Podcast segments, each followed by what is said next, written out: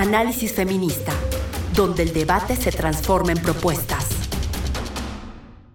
¿Qué está pasando en México con la militarización, Maisa? Pues mira, creo que podremos dividir eh, el tema de cómo nos ha impactado eh, este tema de la militarización en tres aspectos. El primero es como tratar de entender qué ha pasado con la militarización en México y creo que es importante entender lo que llamamos militarización. Y cuando hablamos de militarización hablamos de, del aumento progresivo de la presencia, del poder, de las facultades, del acceso a recursos de las Fuerzas Armadas, entendidas como la Secretaría de la Marina, la Secretaría de la Defensa Nacional y la Guardia Nacional.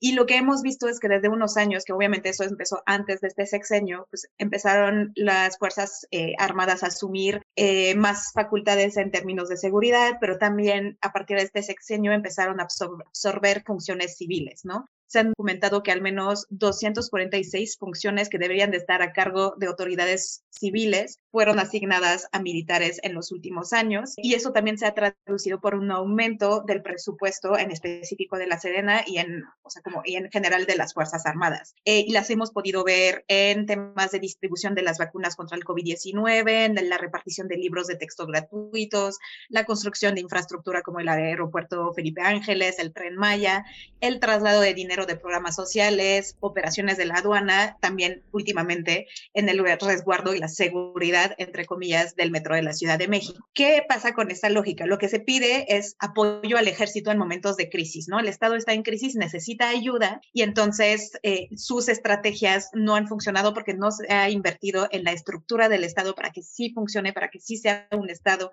que garantice derechos y para eh, atacar esa crisis, pues usamos el ejército. El ejército tiene eh, pues formas de operar de manera muy vertical, resuelven problemas de manera extremadamente rápida y como se resuelven esos problemas, pues la lógica un poco en esos últimos años ha sido, pues mejor que lo haga el ejército.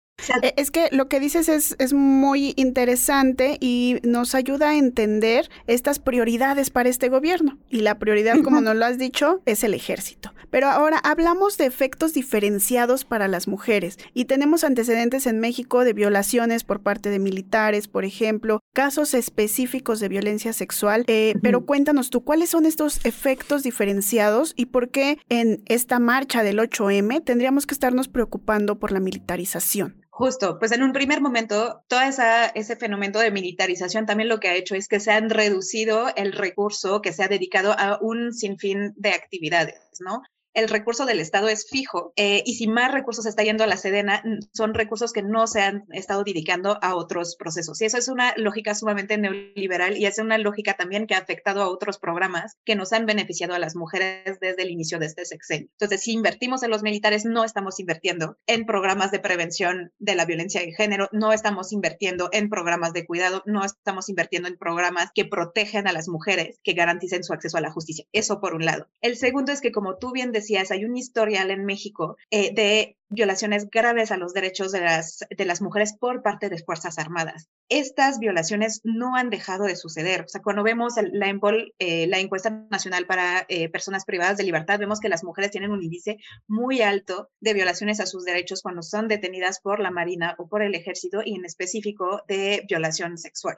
Eso no ha disminuido en los últimos años. Esa tendencia se ha manejado. Lo, lo único que se nos está diciendo en el discurso público es que como la cabeza del ejército ha cambiado, pues deberíamos de confiar más en el ejército. Y eso me parece también muy interesante porque eh, lo que podemos ver como en algunas encuestas sobre victimización es que el nivel de confianza en el ejército es distinto cuando hablamos de hombres y cuando hablamos de mujeres. Por ejemplo, el porcentaje de hombres que dijeron tener mucha confianza eh, en el ejército alcanza un 50%, cuando hablamos de mujeres baja a 38%. Por razones obvias, las mujeres no están considerando tanto como los hombres, al ejército como un ente que las proteja. Y el último tema, creo que es muy importante, es que conforme fue aumentado, aumentando como la participación de las Fuerzas Armadas en esos espacios, eh, también se ha observado una circulación mucho más alta de armas de fuego en México. Algunas de esas armas eh, pueden estar viniendo de Estados Unidos a través de la frontera y creo que hay muchas organizaciones que estén trabajando para que eso deje de suceder, pero también se están usando armas exclusivas del uso del ejército para eh, la violencia de género, es decir,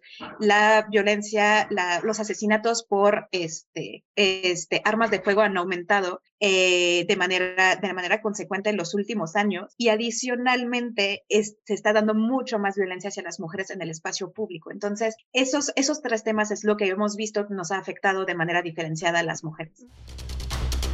Análisis feminista, donde el debate se transforma en propuestas.